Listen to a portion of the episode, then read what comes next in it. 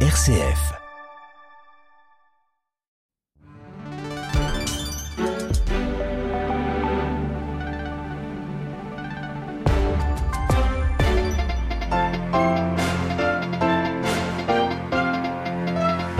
Bonsoir du monde, beaucoup de monde même à Rome au deuxième jour de l'exposition de la dépouille de Benoît XVI à la vénération des fidèles dans la basilique Saint-Pierre. Cette basilique qui restera ouverte au public jusqu'à mercredi de 7h à 19h pour que les pèlerins et les fidèles puissent se recueillir et rendre un dernier hommage au pape défunt Adélaïde Patrignani. En effet, Jean-Charles, plus de 100 000 personnes depuis hier matin sont venues se recueillir devant la dépouille du pape Benoît XVI dans la basilique Saint-Pierre. Dans la file d'attente, de nombreux touristes italiens, mais, mais également étrangers.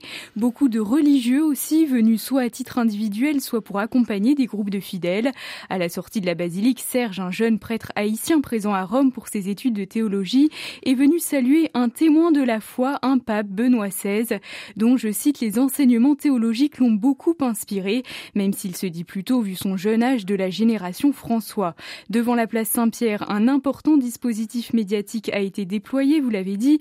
Plusieurs centaines de radios et télévisions ont été accréditées pour suivre l'événement et retransmettre la messe des funérailles du pape émérite jeudi matin depuis le parvis de la place Saint-Pierre. D'autres médias doivent encore s'ajouter à ceux déjà présents dans une organisation qui a été calquée sur le dispositif mis en place il y a 17 ans en 2005 à l'occasion de la mort du pape Jean-Paul II. Certes, les deux événements ne sont pas comparables, mais l'intérêt médiatique suscité aujourd'hui pour le pape émérite surprend, preuve qu'il est encore très présent dans l'esprit des personnes. Adélaïde Patrignani. Le pontificat de Benoît XVI se sera aussi attaqué à la question des abus sexuels dans l'Église. Benoît XVI est le premier pape à invoquer une tolérance zéro. Il est aussi le premier souverain pontife à rencontrer des victimes d'abus sexuels. Romilda Ferrotto, rédactrice en chef à Radio Vatican à l'époque, revient sur le tournant opéré par le cardinal Ratzinger avant même son élection au trône de Pierre. On l'écoute. Certains se souviennent, les plus anciens en tous les cas se souviennent, que avant d'être élu, et on, remarque bien que probablement il ne s'attendait pas à être élu, euh, Benoît XVI, Joseph Ratzinger plutôt, avait prononcé deux discours très durs sur les souillures de l'Église et personne n'était dupe. Tout le monde comprenait à quoi il faisait allusion et il était bien placé pour les connaître, puisqu'il avait été à la tête de la congrégation pour la doctrine de la foi.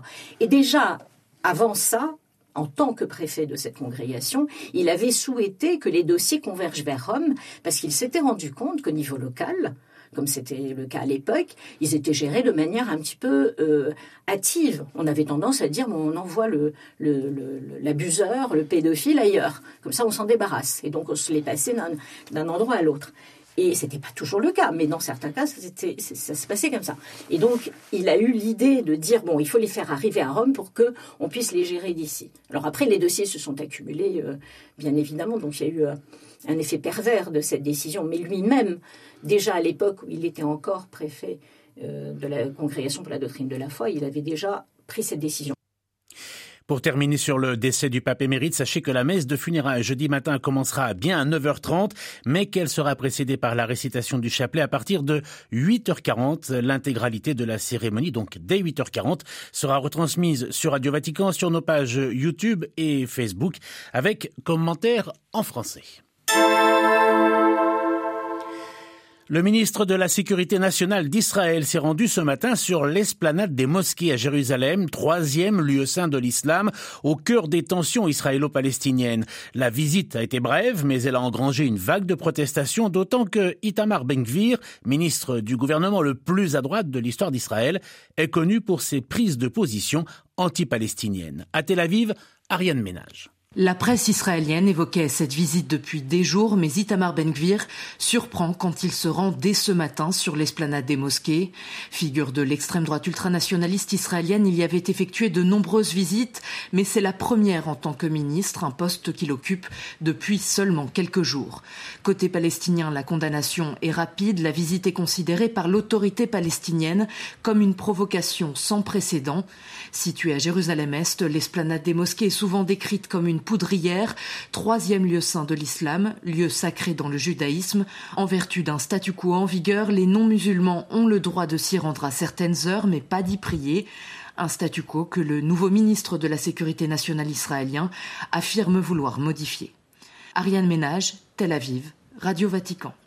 Peut-être une évolution dans les relations entre la Turquie et la Syrie. Le ministre turc des Affaires étrangères a rencontré les dirigeants de l'opposition syrienne aujourd'hui, moins d'une semaine après les premiers contacts ministériels directs entre Ankara et Damas, et ce, depuis 2011. Ankara soutient depuis 12 ans les rebelles syriens qui tentent de renverser le régime du président Bachar el-Assad. Mais le président turc Recep Tayyip Erdogan, qui a qualifié le président Assad de terroriste en 2017, a depuis accepté l'idée d'éventuellement rencontrer le dirigeant syrien. Un sommet entre l'Ukraine et l'Union européenne se déroulera à Kiev le 3 février. C'est ce qu'a annoncé aujourd'hui les services de la présidence ukrainienne à mais Bruxelles, pardon, qui a confirmé la date de la rencontre, n'a pas confirmé le lieu, Kiev. À l'ordre du jour, le soutien économique et militaire des 27 à l'Ukraine. Au cours d'une conversation téléphonique hier entre la présidente de la Commission européenne, Ursula von der Leyen, et le président Volodymyr Zelensky, deux sujets ont été évoqués, selon un communiqué de la présidence ukrainienne, toujours, la livraison d'armes et le lancement du programme de 18 milliards d'euros d'aide financière à l'Ukraine. Signe de détente et d'ouverture en Tanzanie, la présidente Samia Suluhu Hassan a annoncé la levée de l'interdiction des meetings qui frappaient l'opposition depuis 2016, un geste salué par les formations politiques et les organisations de défense des droits de l'homme. Vous êtes tous libres de critiquer le gouvernement, leur a assuré la première femme à diriger ce pays d'Afrique de l'Est, arrivée au pouvoir après le décès de John Magufuli en mars 2021. Ce dernier autoritaire avait muselé les partis politiques d'opposition et les médias.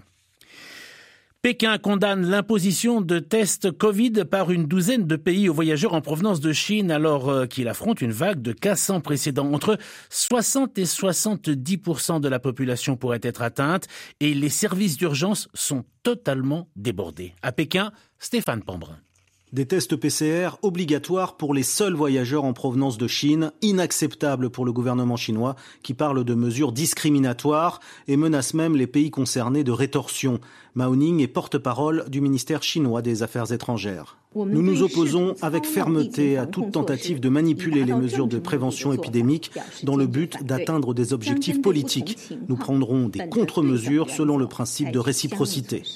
Pourtant, en Chine, les voyageurs en provenance de l'étranger sont toujours placés à l'isolement, en quarantaine, et doivent subir des batteries de tests, des mesures en place depuis trois ans et qui seront levées seulement à partir de dimanche, même si la Chine continuera de demander elle aussi un test PCR négatif aux voyageurs venant d'autres pays.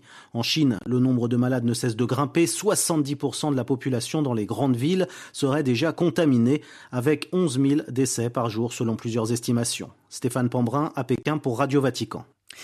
Les autorités espagnoles ont, démantelé une organisation criminelle qui envoyait illégalement depuis deux ans à partir des îles Canaries plus de 5000 tonnes de déchets électroniques dangereux à plusieurs pays africains, dont le Sénégal, le Nigeria, la Mauritanie et le Ghana. Ces déchets contiennent des substances et des gaz qui abîment la couche d'ozone et contribuent au réchauffement climatique. Ils étaient envoyés par bateau. 43 personnes ont été arrêtées pour des délits présumés contre l'environnement, faux et usage de faux et appartenance à une organisation criminelle.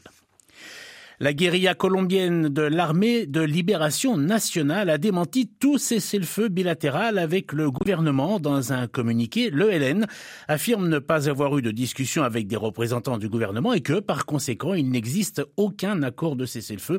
Dimanche 1er janvier, pourtant, le président Gustavo Petro, lui-même un ancien guérillero, avait annoncé en fanfare une trêve de six mois avec les cinq principaux mouvements de guérilla du pays, dont l'ELN.